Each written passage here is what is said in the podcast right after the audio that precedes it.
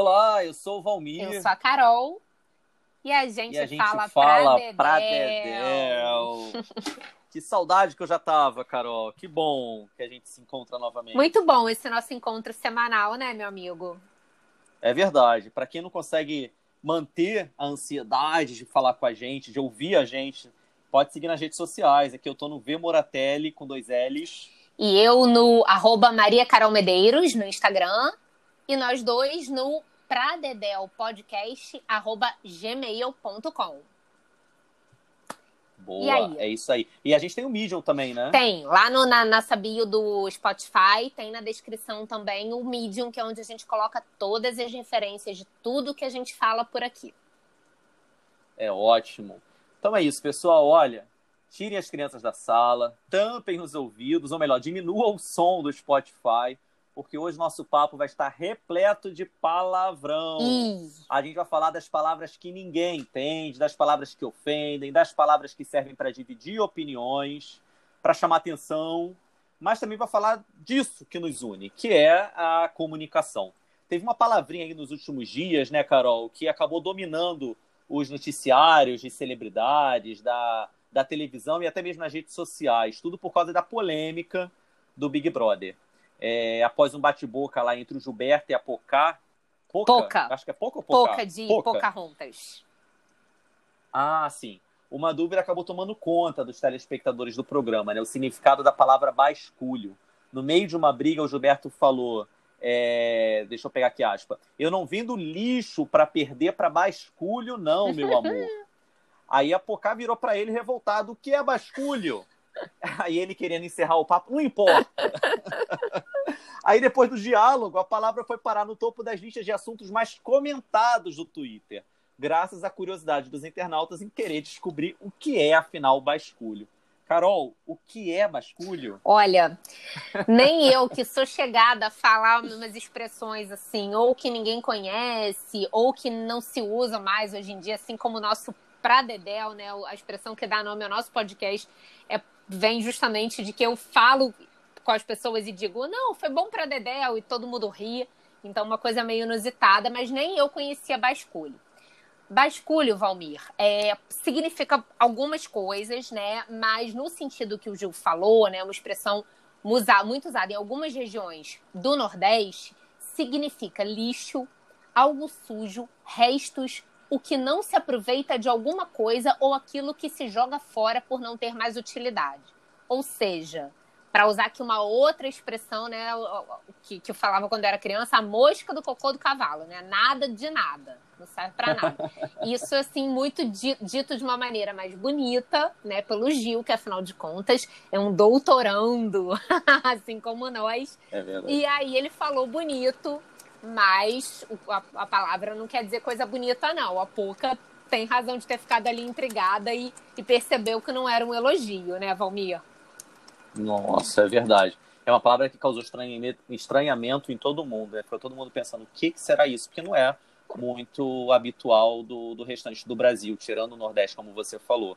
É, e é engraçado, Carol, perceber é, que, assim, em tempos de, de palavras de baixo calão, né, sendo usadas principalmente em discursos políticos, e a gente vem acompanhando isso muito no discurso de autoridade, que acabam quebrando o, o, o decoro para insultar, para se fazer entender como grosseiras e até certo ponto discursos apelativos, é, parece que o palavrão se tornou corriqueiro.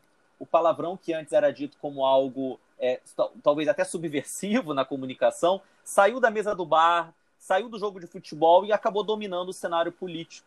A gente vem acompanhando palavras de muito baixo calão é, sendo ditas por autoridades. E talvez por isso mesmo, o basculho, no sentido como você explicou, no sentido de xingar alguém, é, causou tanto assombramento. É, quer dizer, o erudito está no Big Brother e o termo chulo está no público. Houve uma inversão aí muito forte é, de valores. Talvez reflita um pouco do que a gente tem vivido nos últimos anos. Dá para xingar, Carol, é, é, sem falar palavrão? O que, que você acha? Olha, eu acho. é, eu, particularmente, não falo, muito raro falar palavrão. É, não fala, nem quando bate o pé na quina da ah, mesa. Ah, sim, aí sim, aí sim. Mas assim, não faz parte do meu linguajar. Na verdade, é, eu sou uma pessoa que falo até bem pouco gíria, sabe? Assim, palavra da moda. É, uhum. Sabe assim, eu, eu, falo muito pouco. E uh, eu, eu vejo até assim, hoje na internet, né? As pessoas falam muito eu acho que numa tentativa de se aproximar, né, do, do, do público e tal, falam muito, é, ah, não sei o que lá, meus corre, assim, no, no singular e tal. É muito comum, né? É, não é o meu é. jeito de me comunicar. Não é. é. Eu tento fazer, eu acho que assim, acho que é possível e é o que eu gosto de fazer, é falar de uma forma acessível, porque eu acho que também essa coisa de ficar falando difícil pra gente, já que você falou do Gil, do BBB, né, trazer aqui a Lumena, por exemplo, que fala de uma maneira muito complexa, né, eu acho que é chato, é pouco acessível, né, e, e essa questão da linguagem ser algo acessível é algo que vai que a gente vai voltar aqui na, nesse nosso episódio de hoje.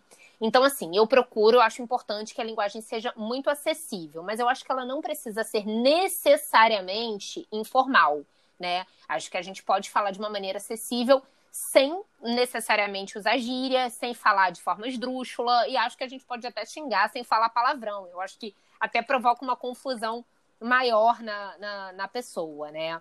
Na, na, na uhum. pessoa que, que tá ouvindo, que está sendo xingada. Mas palavrão, acho que de fato, e virou uma coisa da moda. Eu acho que você lembrou muito bem dessa questão da falta de decoro das nossas autoridades, né? Quer dizer, o cerimonial lá, o protocolo de, das, das pessoas que estão nas posições das autoridades máximas do nosso país, é, esse cerimonial é quebrado diariamente, né? Enfim. E, é. e aí, eu não sei, você acha que é por isso que tá na moda palavrão, talvez? Assim, essa coisa de livro com, com palavrão na capa? Como é que você vê isso? Eu acho, eu acho que tá na moda porque reflete muito, Carol, do, do ambiente que a gente está inserido. Né? A comunicação ela, ela é reflexo também do, dos aspectos sociais mais enraizados na nossa cultura. É, e por causa disso, é, banalizou. Eu acho que o palavrão, na verdade, o palavrão foi banalizado. É, antigamente, eu falo antigamente, assim, do, do, da, você trouxe uma questão é, particular sua é, eu não, não podia se falar palavrão em casa, assim. Minha mãe e meu pai não deixavam, uhum. sabe?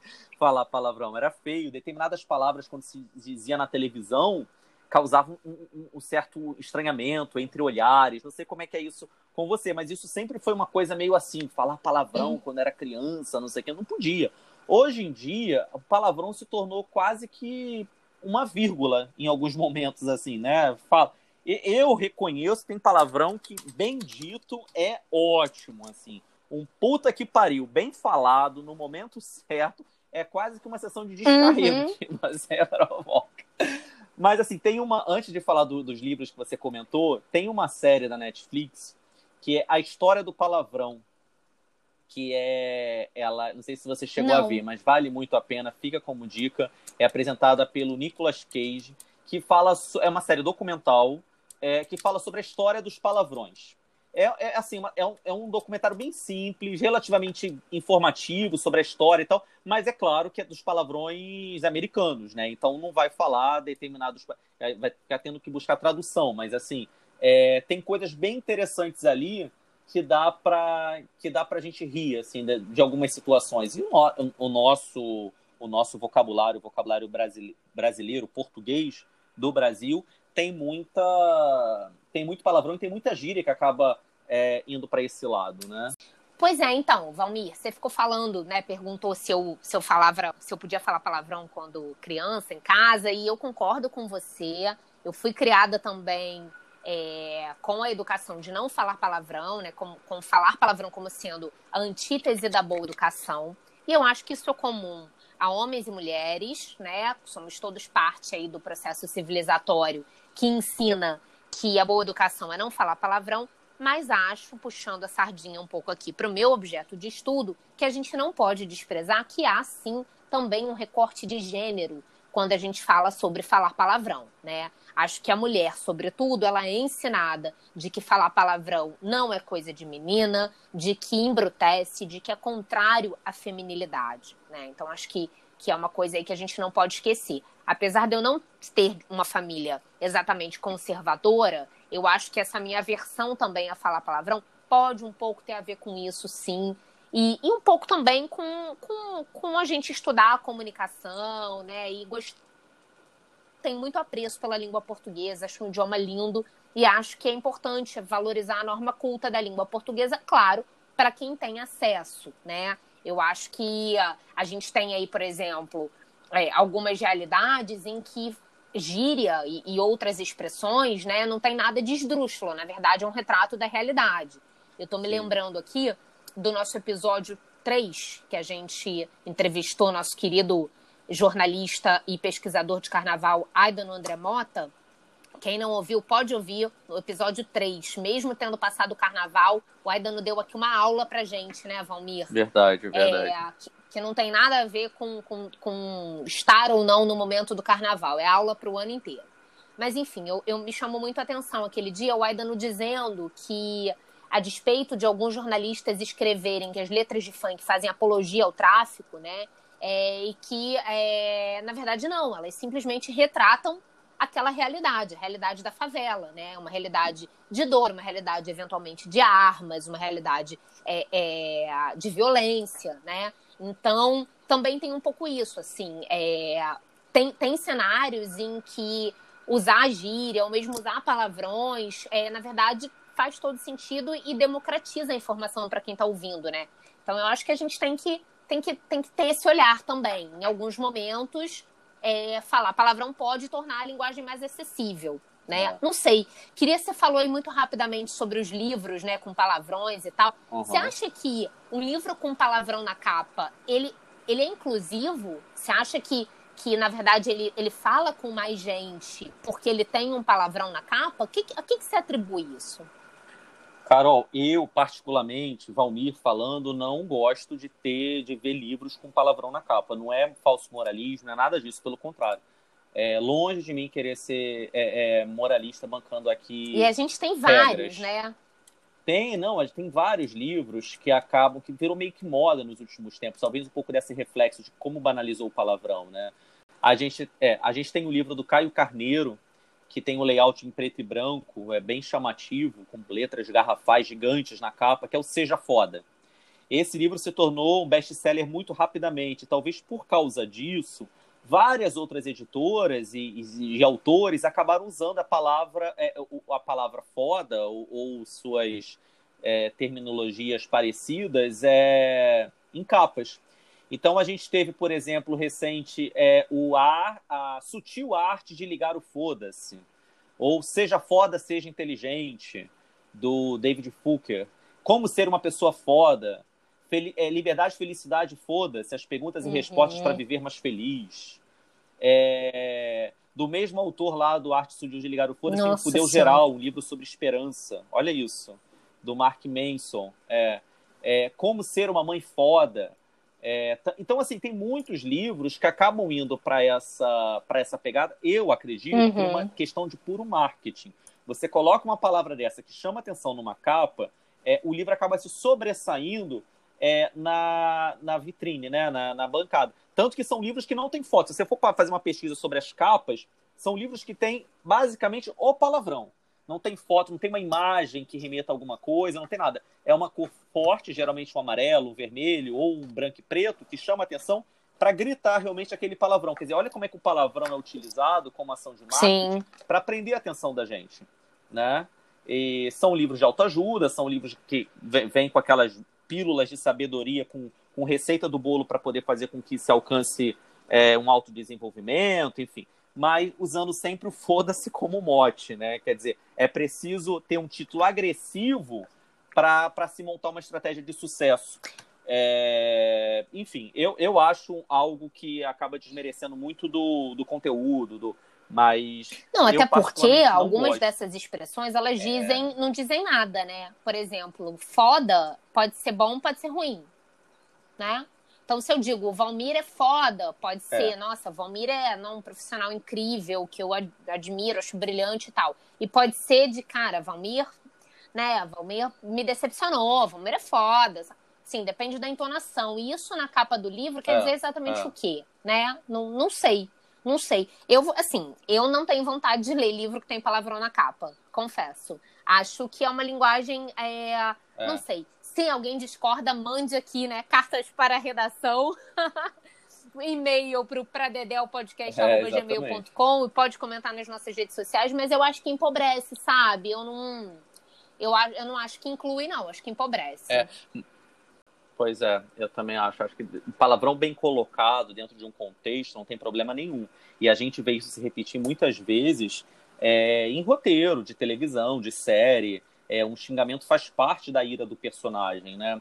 É, teve até um, um, estudo, Carol, de um site americano chamado Buzz Bingo, é, que foi, mostra, foi fazer um levantamento de quais são os filmes com maior número de palavrões na história e quais são os atores que mais falaram palavrões em cena.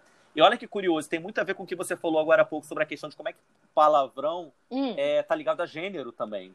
É, porque olha são só atores só. homens que estão na lista. Ou seja, é impressionante, acaba casando muito do que você falou. É, em primeiro lugar, o ator que mais aparece falando palavrões no cinema, claro que é um levantamento de cinema americano, é o. Ah, caramba, cadê agora aqui? Jonah Hill, é o autor que mais xingou em filmes, com 376 palavrões por mil palavras, no filme Super Bad. Uh, e o segundo lugar é Leonardo DiCaprio, na sua atuação em O Lobo de Wall Street. Ele fala 700 Que é um ambiente muito masculino, né? Sujas. Desculpa, 715 palavras, é, palavrões são ditas no filme. É. Na verdade, ele fala 361 xingamentos, né? Tá Não, e o Lobo lugar, de Wall Street, na verdade, retrata um ambiente muito masculino, né? Do, do, do, dos investidores e de quem trabalha no mercado financeiro, que é um ambiente muito masculino até hoje, né? E, e, e o filme mostra isso. Então, você é... vê que é. ser recordista de palavrão. Exato. É... Tem muito a ver com o contexto. É. é. tem muito a ver com o contexto. Agora está sendo lançado, Carol, um livro do, do Nelson Mota o Nelson, enfim, para quem não conhece, é um dos maiores letristas, né, compositores da música é, da MPB, da música popular brasileira. É, atua como jornalista, escritor, roteirista, enfim. É, já escreveu outros livros, inclusive muito muito bem cotados sobre bastidores da, da música popular. E agora ele lança um livro chamado De Cu para Lua. Quer dizer, essa expressão para quem não conhece, eu acho que, enfim, todo mundo conhece, mas enfim, remete à sorte, né? É, é a pessoa que nasceu de cu lua é uma pessoa que tem atos de sorte e de grandezas muito rapidamente alcançadas na vida. Então, assim, na verdade, ele já traz no título a ideia do que ele quer mostrar nessa biografia, nessa autobiografia dele, de que ele foi sempre conseguiu um caminho bem sucedido é, e sempre deu certo nas suas apostas de profissionais, porque era um ato de sorte, né? Ele, ele, sempre, ele, sempre, ele se coloca como um homem de sorte nisso. E isso acaba vindo. Aí eu fiquei me perguntando, por que não colocar um homem de sorte ou uma pessoa de sorte numa capa? Por que tem que colocar de cu para a lua? Porque chama atenção. Quer dizer, é um livro sendo lançado agora pela Sextante. É, todos os livros do Nelson Mota são sempre muito bem vendidos, porque há uma publicidade em torno disso muito grande. E, e me chamou atenção. Eu fui procurar para ver se ele já começou a dar entrevista sobre o livro, porquê dessa capa. E eu achei hum. um trecho aqui de alguma de uma aspa dele defendendo o porquê desse palavrão. Ele falou que já tinha o título antes de escrever o livro. É, e ele foi conversar com Washington Oliveto, que é um, enfim, um grande publicitário. De quem eu, de é, quem eu tive o prazer de ser estagiária. Conversei... no iníciozinho da minha vida profissional. É, Olha, tá vendo? Olha como as coisas se casam. Pois é. Então ele botou assim: estive com Washington Lisbeth em Londres e ele disse para manter o palavrão, que era sensacional. Meu agente falou que poderia preocupar algumas pessoas, mas eu insisti. O cara que se chocar com isso não vai entender o livro e eu não estarei uhum. perdendo nada. Essa é a opinião dele, a opinião do É, mas você vê que retrata de alguma maneira essa mas... percepção de que tudo bem usar palavrão, né? Porque se isso, se, se há uma percepção generalizada de que o ganho é maior do que a perda, com o uso do palavrão na capa, né? É, é, é não, não, deixa de ser. Eu não sei aqui, é. não saberia dizer em 30, 40 minutos de podcast quais são as causas, quais são as razões. Mas o fato é que é, é, é um sintoma de que o palavrão está aí na boca do povo, né? E, e, de que não é um problema usá-lo. Ah, pois é. E chama atenção de qualquer maneira. É. Tá aqui a gente fazendo propaganda de graça para Nelson Mota e para Sextante. Mas enfim. Vamos mudar isso daí. e falando gente. Vamos mudar isso daí. Agora, sobre essa coisa de palavras e palavras novas e tal, eu achei super interessante porque a, a nossa tradicionalíssima Academia Brasileira de Letras tem um projeto agora chamado é, Novas Palavras. Deixa eu ver se é isso mesmo, peraí. É um projeto. Nossa Língua, Novas Palavras, exatamente. É, é, eles toda semana apresentam no site da ABL, que a gente vai deixar lá no nosso Medium, uma palavra ou uma expressão é, que esteja na moda, digamos assim, né? É, pode ser um, um, neologismo, né? Que é um, um, sentido, um novo sentido a uma palavra que já existia, né? É, pode ser é, é, uma palavra que agora tem sido usada com mais frequência, embora não seja uma palavra nova. Enfim, pode ser um empréstimo linguístico, né? Uma palavra de outra língua que a gente é, abrasileirou, digamos assim. Então, toda semana tem uma palavra nova e, e uh, lá no site da BL. E aí, na lista, não começou, não tem muito tempo, não. Deve ter uns 20, 30 palavras na lista.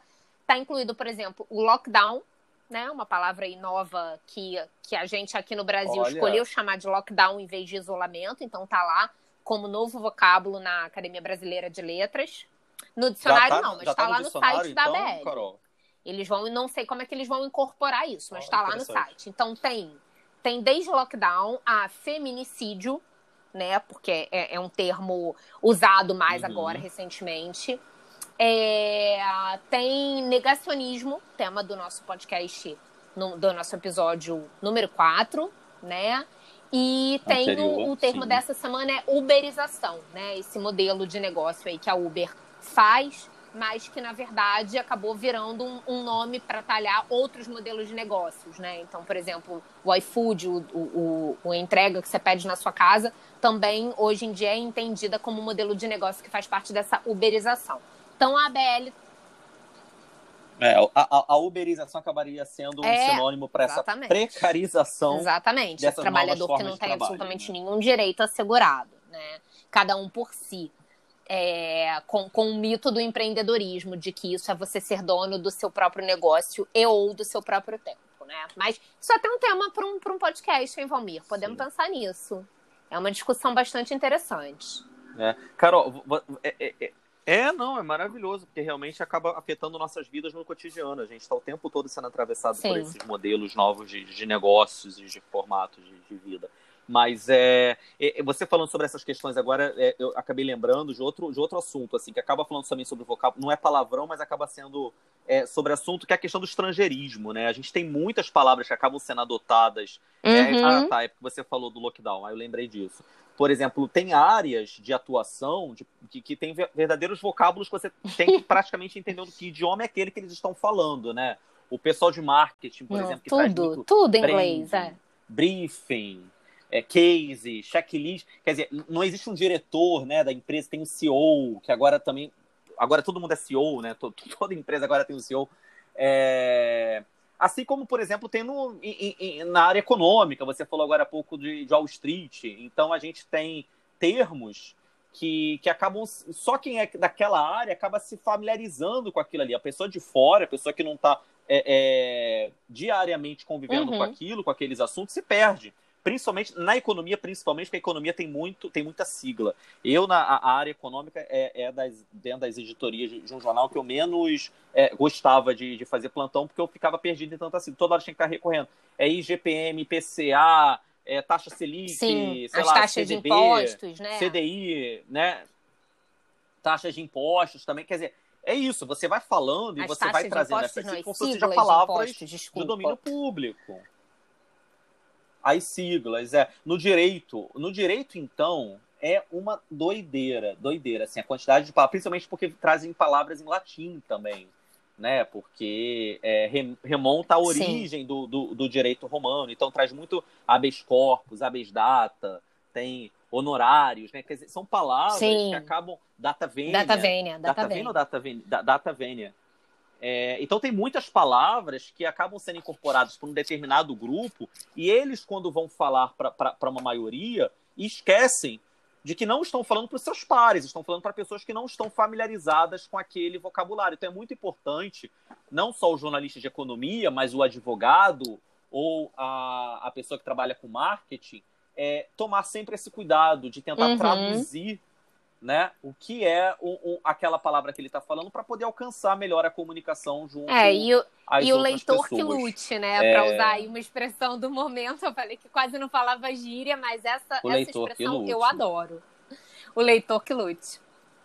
Agora, Carol, você falou da questão de gênero. Eu queria te fazer uma pergunta, trazer também outro tema aqui que eu acho que é importante dentro dessa área de de novas palavras, de reinvenção da língua, né? O tempo todo a gente está tendo que reaprender porque a língua é orgânica, né? O idioma está o tempo todo se transformando, como você falou aí, várias palavras sendo incorporadas o tempo todo no, no nosso dia a dia. É, eu queria que você hum. falasse um pouco sobre a linguagem neutra, que é um assunto muito importante porque remete à questão de gênero e hoje se tornou praticamente a língua, a, a linguagem dos jovens nas redes sociais, uhum. né? Tipo, é você botar o xizinho no lugar para pois é. o gênero. É, esse é um debate extenso que eu acho que está longe de terminar, mas acho que é, é necessário, né? E uh, ah, para quem não sabe do que se trata, na verdade é o seguinte: é, a gente na língua portuguesa, né, Valmir, a gente tem o gênero masculino como predominante, né? É, para dizer, para abarcar todo mundo, digamos assim. Então, se eu quero dizer é, que eu tenho tem uma filha e você tem um filho, eu vou falar nossos filhos no masculino plural para englobar mulheres, né? Se eu falar nossas filhas, eu não estou englobando os homens, né? Então, esse gênero masculino como, como dominante.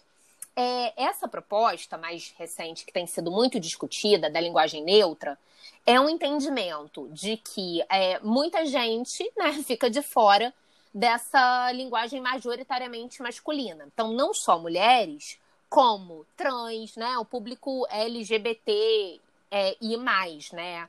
É, então, há uma parcela grande da população de linguistas, de educadores que defendem essa linguagem neutra. O que, que ela seria?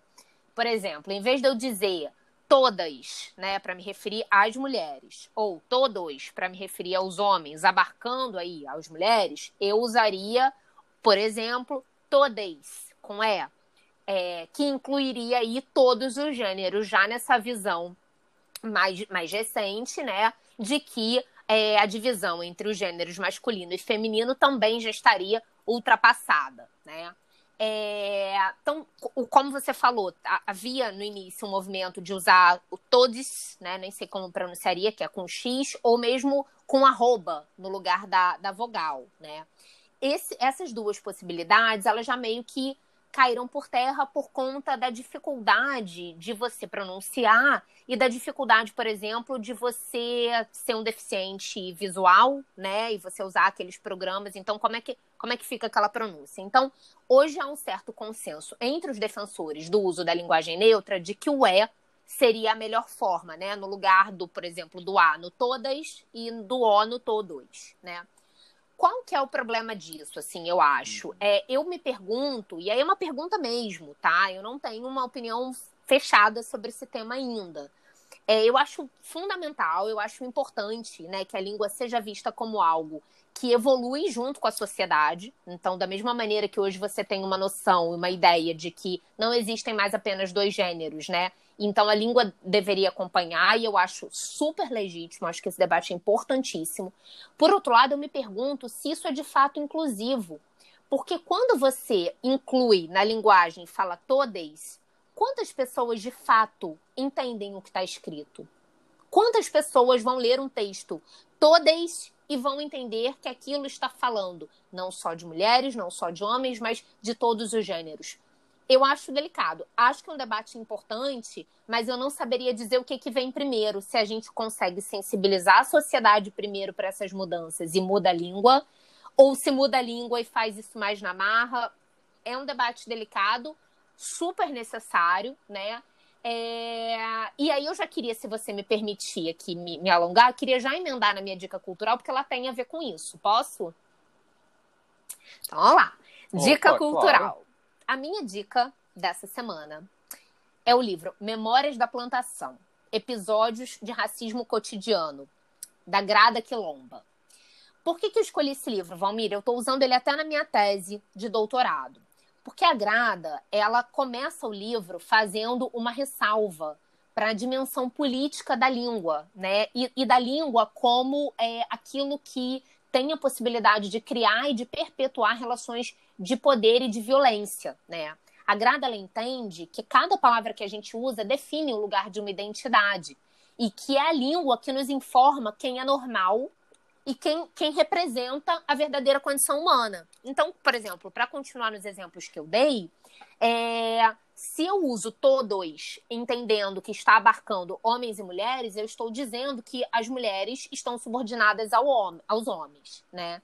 E se eu uso, e se eu uso todas e todos e não tenho algo que contemple aí quem não se identifica com nenhum desses gêneros, essas pessoas então não estão abarcadas, não estão sendo entendidas como, a, é, é, como alguém que representa a condição humana.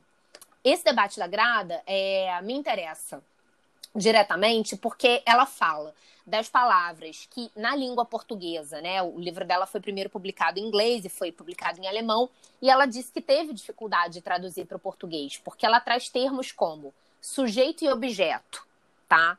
Que são termos que na língua inglesa não tem gênero, né? E que na língua portuguesa ela entende como eles sendo termos que se apresentam é, assumindo o gênero masculino, o sujeito, o objeto, né? Sem possibilitar variações no feminino, que seria a sujeita e a objeta, que a gente não usa, ou nos gêneros, vários gêneros LGBTI+, sujeite, né? Ou sujeites com X, como eu falei, que já não está mais sendo tão usado, mas seria uma possibilidade. Então ela, ela levanta essa bola e ela contesta também termos que perpetuam o racismo, como mulata, mestiça, criado mudo, etc. Então, o que, que eu acho mais interessante no livro da Grada? Ela propõe essa discussão e ela toma uma decisão. Na falta de substituto a essas palavras, que ela não se sente confortável em usar, mas ela entende que são palavras que precisam ser usadas, porque se ela usar o que ela gostaria, o público talvez não entenda, né?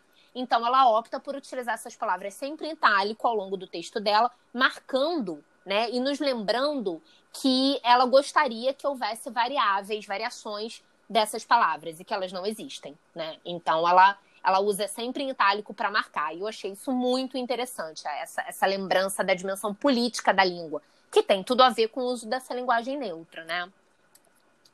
Ah, é. Um grande olha, livro. Legal, bacana. Vem cá, uma curiosidade agora. Olha como é que a gente. Como é que o assunto rende, ah. né? A gente começou com basculho e a gente. Na dimensão tá política da língua. É Fazendo. É Aqui é pra... a gente Na problematiza tudo, gente... entendeu? Aqui é assim. Tudo. Pega um detalhezinho do Big Brother e vai para Deixa eu te perguntar uma coisa, Carol, rapidamente, assim, a gente nem combinou isso, mas qual é a palavra mais bonita que você acha da, da, do, do, da língua portuguesa Uma que, brasileira. até onde eu sei, só tem no nosso idioma desta maneira, que é saudade. Acho mesmo. Saudade. É. Bonito, bonito. Ah, eu gosto de cafuné. Também. Eu acho cafuné muito bonito. Eu acho. Eu gosto de receber cafuné, oh. mas também gosto da palavra cafuné. É uma palavra de origem africana. É, e a gente tem muito esses atravessamentos, né? O nosso idioma tem muitas palavras indígenas e africanas também, origem. não só é, é do, da ramificação do quimbundo, que vem de bom, aí vem da África, que bonito. não sei exatamente qual região da África, eu vou ficar devendo essa, mas significa acariciar a cabeça de alguém. Linda, né? Que lindo. Bom, então deixa eu dar Vamos minha dica, lá. né? Vamos terminando o nosso papo. A gente. Você já falou da, da Netflix, acho legal lembrar da, da série documental. Essa série é verdade, essa série é muito legal. A história do palavrão tá na Netflix, são poucos episódios, vale a pena porque apesar de ser sobre palavrões americanos, ingleses, né, mas principalmente da cultura norte-americana, é... a gente está o tempo todo vivenciando isso em filmes, enfim em séries. Então é, é interessante a gente dar esse, esse olhar de atenção a, ao idioma.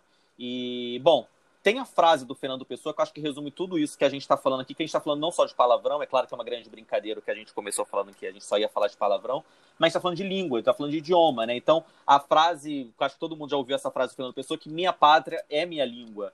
É, eu acho essa frase tão forte, Carol, porque remete exatamente ao que nós somos, o que nos une, né? É, nós somos unidos pela comunicação. É, e por isso mesmo, a minha dica cultural da semana, eu vou repetir a da semana passada, que eu também falei de música. Hum. Eu vou trazer mais uma música, que eu já vi aí que teve ouvintes que postaram, Estamos que gostaram, musicais. então eu vou repetir, vamos ver se, se eles já estão chegando até o final do, do podcast. se você chegou até o final desse podcast, ouça. ah, tem, tem uma letra que é linda, do, do Caetano Veloso, que é língua, exatamente língua. Então, terminando aqui, você corre aí para o Spotify e joga a língua para ouvir. É, canta, vou, vou canta, canta. Vou recitar. Não começa. Não combinamos isso. Não me faça falar um palavrão. A, a, a letra fala assim, vou, vou botar, vou, vou recitar só um trechinho aqui. Gosto de sentir a minha língua roçar a língua de Luiz de Camões. Gosto de ser e de estar e quero me dedicar a criar confusões de prosódias e uma profusão de paródias que encurtem dores e furtem cores como camaleões. Gosto do pessoa na pessoa, da rosa no rosa, e sei que a poesia está para prosa, assim como o amor está para amizade. Que lindo! Nossa! né? a, a, letra toda é maravilhosa, adoro essa letra dele. É... Que Eu linda, gosto de ler essa letra, é, é muito forte. E ele faz várias, várias brincadeiras com palavras. Caetano, Caetano. Caetano, né, gente? Então... Hoje estivemos muito bem acompanhados aqui, né? Bom, da, da Caetano, Grada, Fernando Pessoa, realmente. E Valmir Moratelli. Pois é. E Maria Carolina Medeiros. Arroba Maria Carol Medeiros. Isso aí. E eu não vi o Moratelli, mas já estou cansado gente, de corre lá, que é conta dois pra gente o que vocês acharam de, do episódio dessa semana. É, falam, falem pra gente se vocês falam ou não Isso. falam palavrão, se vocês gostam do, dos livros com palavrão na capa. Conta tudo pra gente, ou se preferirem, no e-mail pradedelpodcast.gmail.com. É isso. Até Maravilha, é isso. Até Um quarta beijo. que vem, gente.